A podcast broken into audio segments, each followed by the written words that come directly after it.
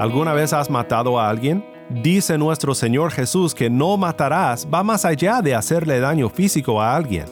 Es un asunto del corazón, y todos lo hemos hecho. Todos somos culpables de enojarnos contra nuestros hermanos y nuestras hermanas.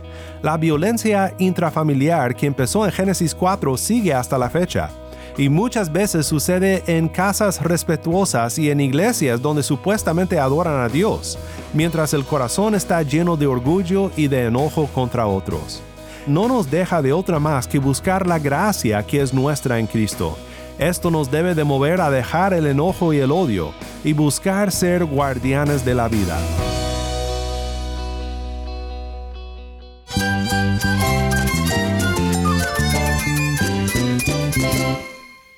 Cristo es todo para mí. Mi Salvador, mi amigo, mi guía. Cristo es mi verdad. Es nuestra guía, nuestro faro. Cristo es el Señor y Salvador. Nuestro protector, nuestro amparo, nuestra fortaleza. Es Jesús, el único que te lleva a Dios, el único camino, la verdad y la vida. No hay más ningún camino, es Jesús.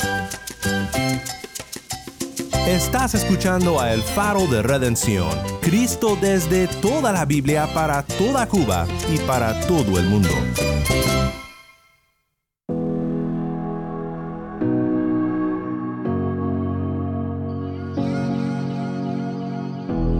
Hola, soy el pastor Daniel Warren. Gracias por acompañarme aquí en El Faro. Seguimos en nuestro estudio de los diez mandamientos. Los diez mandamientos son una expresión en breve del santo carácter de Dios, que no ha cambiado ni en lo más mínimo. Nuestro Dios no ha cambiado y tampoco su ley. Se me hizo cómico el comentario de Charles Spurgeon sobre este asunto cuando dijo, me gustaría decirle a cualquier hermano que piensa que Dios ha alterado a su ley, ¿qué parte en particular de su ley ha relajado Dios? ¿Qué precepto te sientes libre de romper? ¿Piensas que estás libre del mandamiento que prohíbe robar? Estimado amigo, puede que seas un teólogo erudito, pero pondré mis cubiertos bajo llave cuando visites mi casa. No, la ley no ha cambiado. Los que hemos cambiado somos nosotros. Ahora servimos no como esclavos, sino como hijos, redimidos por la sangre de Cristo, su sangre derramada por el peor de los pecadores. Hoy vamos a estudiar un mandamiento que prohíbe un grave pecado, cometido por más personas de lo que podemos imaginar, y cometido por nosotros más veces de lo que quisiéramos admitir pero aún para nosotros, el verdadero guardián de la vida nos da vida cuando merecemos la muerte. Si tienes una Biblia, busca Éxodo 20 y quédate en sintonía para ver grandes cosas de la palabra de Cristo.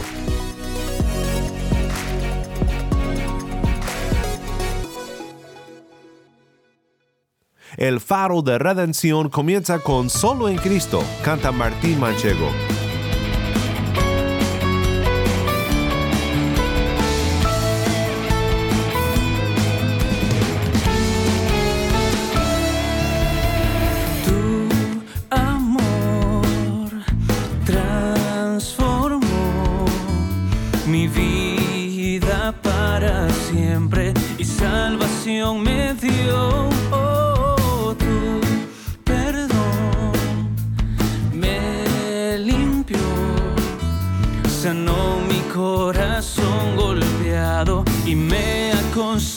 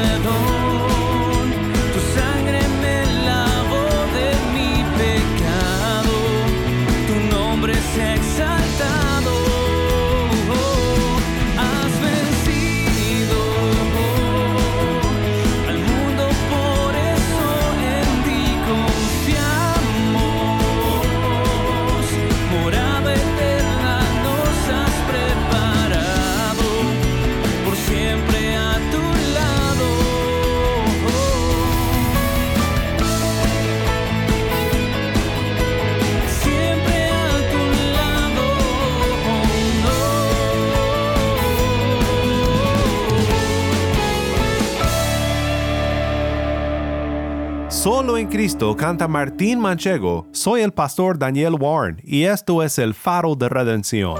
Cristo desde toda la Biblia, para toda Cuba y para todo el mundo. Hoy continuamos en nuestra serie de dos semanas sobre los diez mandamientos. Vimos cinco mandamientos la semana pasada y veremos los que restan en esta semana, siempre buscando cómo es que estos mandamientos nos hablan de una manera evangélica. O tal vez podamos decir cómo es que el Evangelio transforma nuestra interpretación de los mandamientos y cómo es que los ponemos en práctica en nuestras vidas. ¿Qué lugar tiene la obediencia a la ley de Dios en la vida del cristiano? Dice Pablo en Efesios 2, 8 al 9, porque por gracia ustedes han sido salvados por medio de la fe, y esto no procede de ustedes, sino que es don de Dios, no por obras para que nadie se gloríe. Así que las obras de la ley no pueden salvar. Si pudieran hacerlo, entonces tendríamos un motivo para gloriarnos, dándonos la palmadita en la espalda por nuestra salvación. ¿Nunca has hecho esto? Yo sí, cuando se me olvida que yo no contribuí nada a mi salvación. Pero Dios no nos deja hacerlo, porque la salvación es por gracia y por fe. Y esta gracia y esta fe es un don de Dios. Así toda la gloria va al Señor. Pero el texto no termina allí.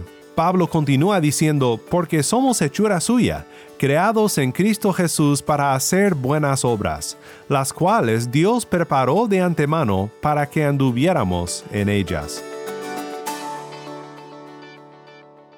Primero es la gracia que salva y segundo es la gracia que transforma. Este es el progreso de nuestro peregrinaje aquí en la tierra. Siempre debemos recordar que este es el orden del Evangelio.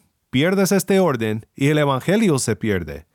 Es muy importante entonces que conozcamos la ley de Dios, no para la salvación, sino para la santificación, cuando por la gracia que es nuestra en Cristo y con la confianza de que nuestro futuro está sellado en el cielo, caminamos en las buenas obras. Hoy llegamos a un mandamiento que por siglos ha sido una ley universalmente reconocida aún por los que no conocen los caminos del Señor. Pero interesantemente, después de la expulsión de Adán y Eva del jardín del Edén, ¿sabes cuál fue el primer pecado registrado en la Biblia? Fue una violación del sexto mandamiento, no matarás. Escuchemos de nuevo la lectura de Éxodo 20, 1 al 17. Entonces Dios habló todas estas palabras diciendo, Yo soy el Señor tu Dios, que te saqué de la tierra de Egipto, de la casa de servidumbre. No tendrás otros dioses delante de mí, no te harás ningún ídolo, ni semejanza alguna de lo que está arriba en el cielo, ni abajo en la tierra, ni en las aguas debajo de la tierra. No los adorarás, ni los servirás, porque yo, el Señor tu Dios, soy Dios celoso que castigo la iniquidad de los padres sobre los hijos hasta la tercera y cuarta generación de los que me aborrecen. Y muestro misericordia a millares, a los que me aman y guardan mis mandamientos. No tomarás el nombre del Señor tu Dios en vano, porque el Señor no tendrá por inocente el que tome su nombre en vano. Acuérdate del día de reposo para santificarlo. Seis días trabajarás y harás toda tu obra pero el séptimo día es día de reposo para el Señor tu Dios. No harás en él trabajo alguno, tú, ni tu hijo, ni tu hija, ni tu siervo, ni tu sierva, ni tu ganado, ni el extranjero que está contigo, porque en seis días hizo el Señor los cielos y la tierra, el mar y todo lo que en ellos hay, y reposó en el séptimo día. Por tanto, el Señor bendijo el día de reposo y lo santificó. Honra a tu padre y a tu madre, para que tus días sean prolongados en la tierra que el Señor tu Dios te da. No matarás, no cometerás adulterio, no hurtarás, no darás falso testimonio contra tu prójimo, no codiciarás la casa de tu prójimo, no codiciarás la mujer de tu prójimo, ni su siervo, ni su sierva, ni su buey, ni su asno, ni nada que sea de tu prójimo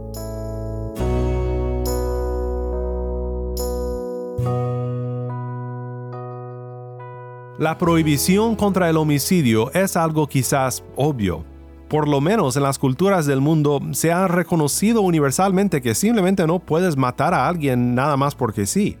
El derecho a la vida es eso, un derecho. Pero en años recientes este sentir común poco a poco se ha estado minimizando, especialmente en el inicio y el fin de la vida como por ejemplo el aborto, la eutanasia y el suicidio asistido. El otro día leí una ley que permitiría negarle el alimento y agua a personas con una enfermedad mental. Hay muchas cosas muy oscuras y graves en este mundo, terribles ataques del enemigo contra la verdad y la vida. ¿Por qué existe esta ley de Dios? No matarás existe porque toda vida humana tiene dignidad por el simple hecho de haber sido creada a la imagen de Dios.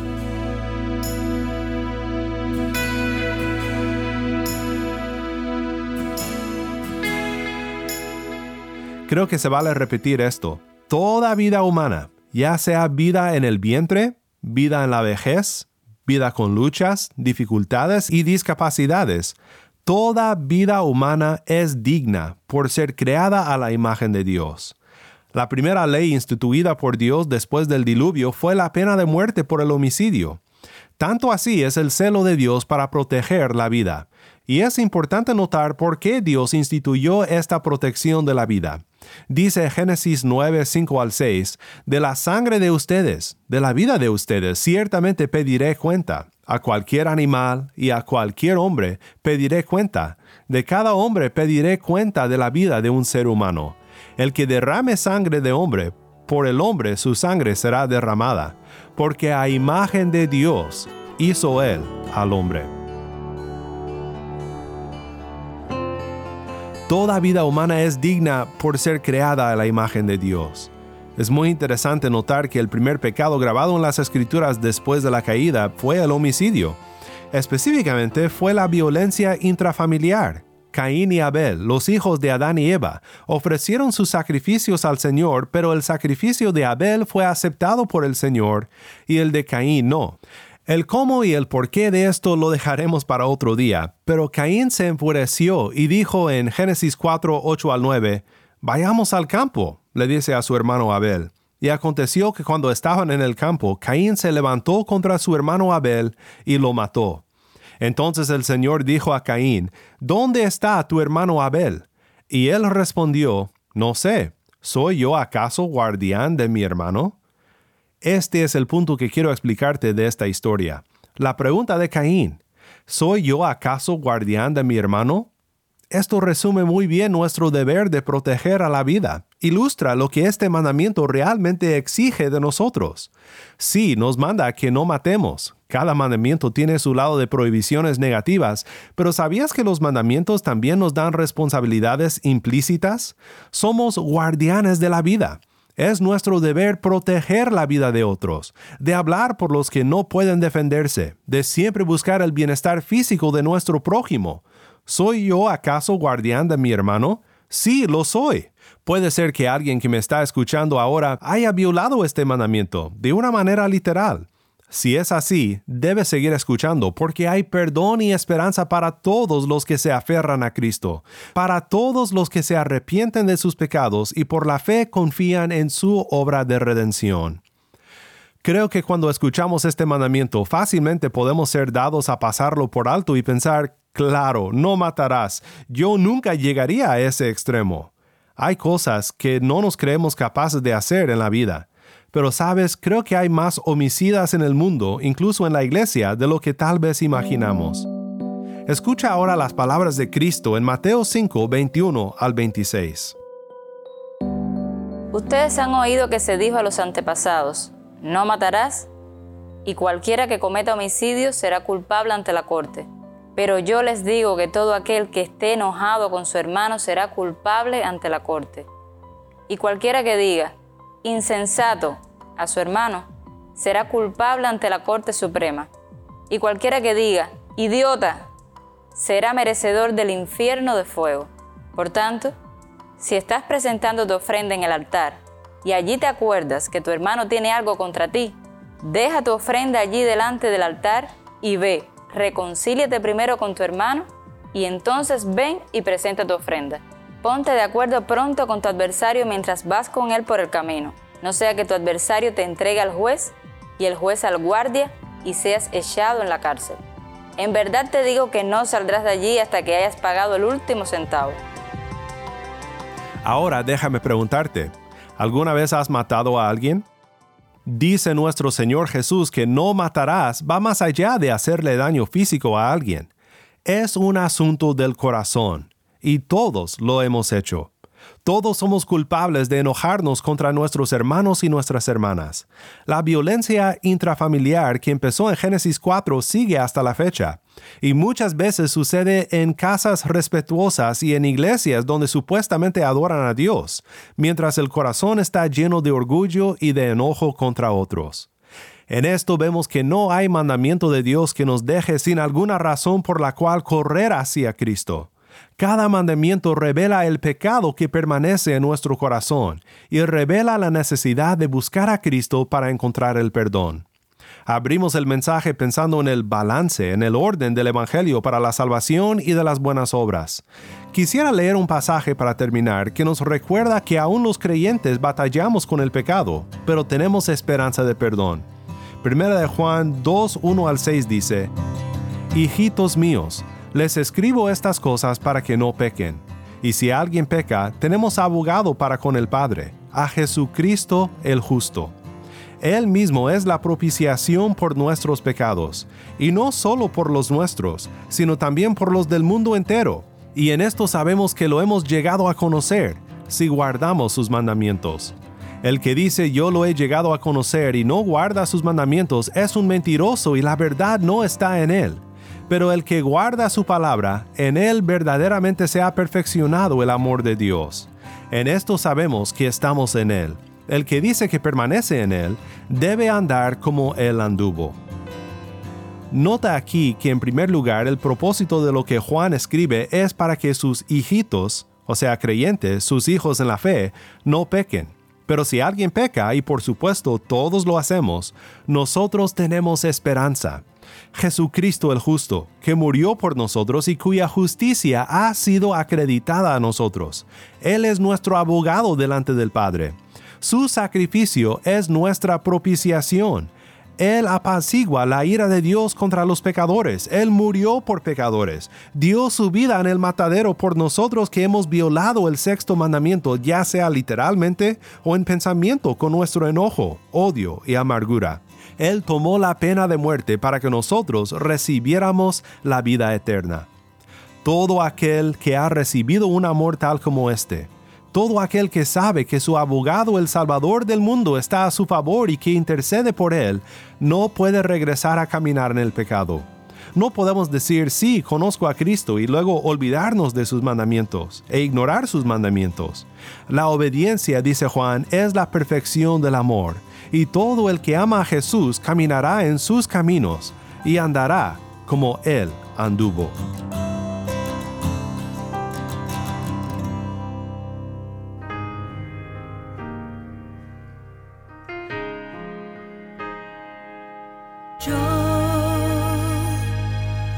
Necesito de ilusiones ni de la emoción para adorarte.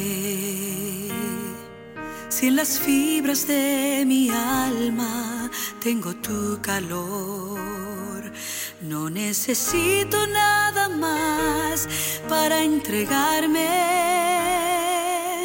y rendirte por completo el corazón.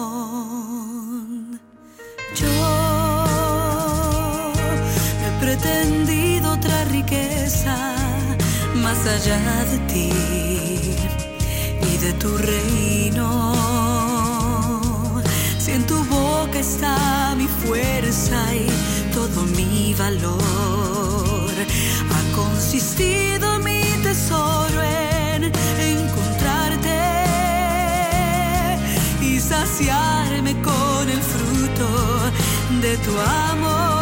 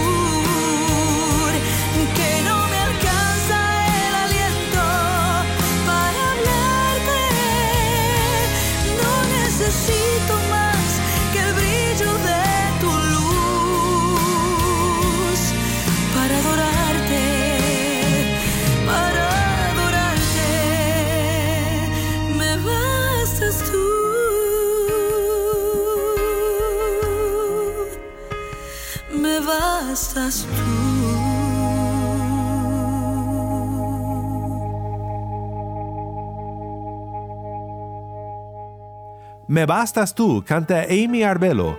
Soy el pastor Daniel Warren y esto es el faro de redención.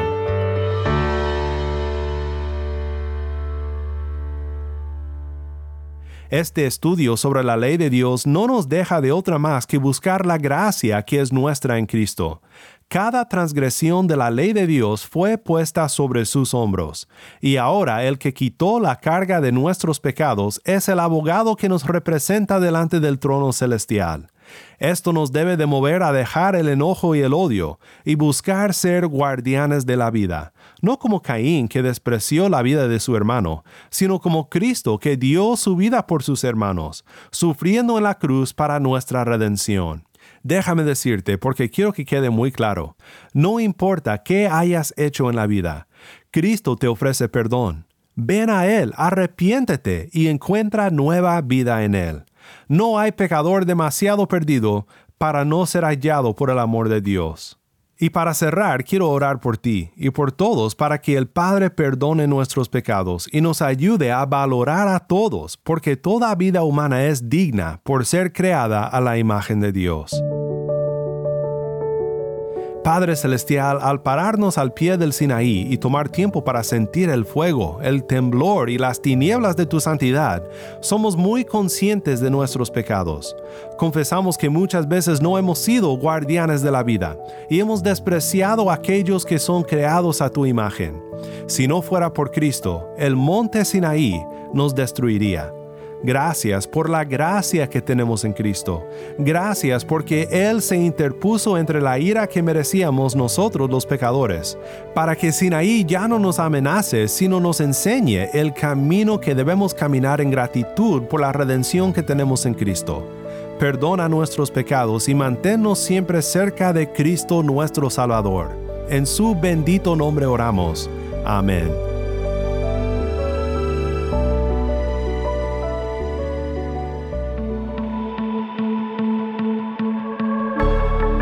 Faro de Redención como programa radial fue ideado para Cuba, pero ha crecido a un nivel global y si estás en sintonía fuera de Cuba, te agradezco por pasar estos tiempos con nosotros estudiando temas que nos fortalecen en nuestro caminar cristiano. Para más información sobre este ministerio y sobre cómo tú puedes formar parte de nuestra misión, visita nuestra página web elfaroderedencion.org. Nuevamente nuestra página web elfaroderedencion.org. No olvides que también nos puedes seguir en las redes sociales, en Facebook, Instagram y Twitter. Solo busca El Faro de Redención. Allí encontrarás más contenido durante la semana para animarte en tu fe y para mantenerte informado sobre el ministerio de El Faro. Si esta programación ha sido impactante para ti, queremos saber de ti. Puedes escribirnos al correo electrónico ministerio arroba elfaroderedencion.org. Nuevamente nuestro correo electrónico ministerio arroba el o mándanos un mensaje de voz a nuestro número de WhatsApp y cuando nos lo mandes indícanos si podemos incluir tu mensaje en un futuro programa. Nuestro número de WhatsApp es 1-786-373-4880. Nuevamente nuestro número de WhatsApp 1-786-373-4880.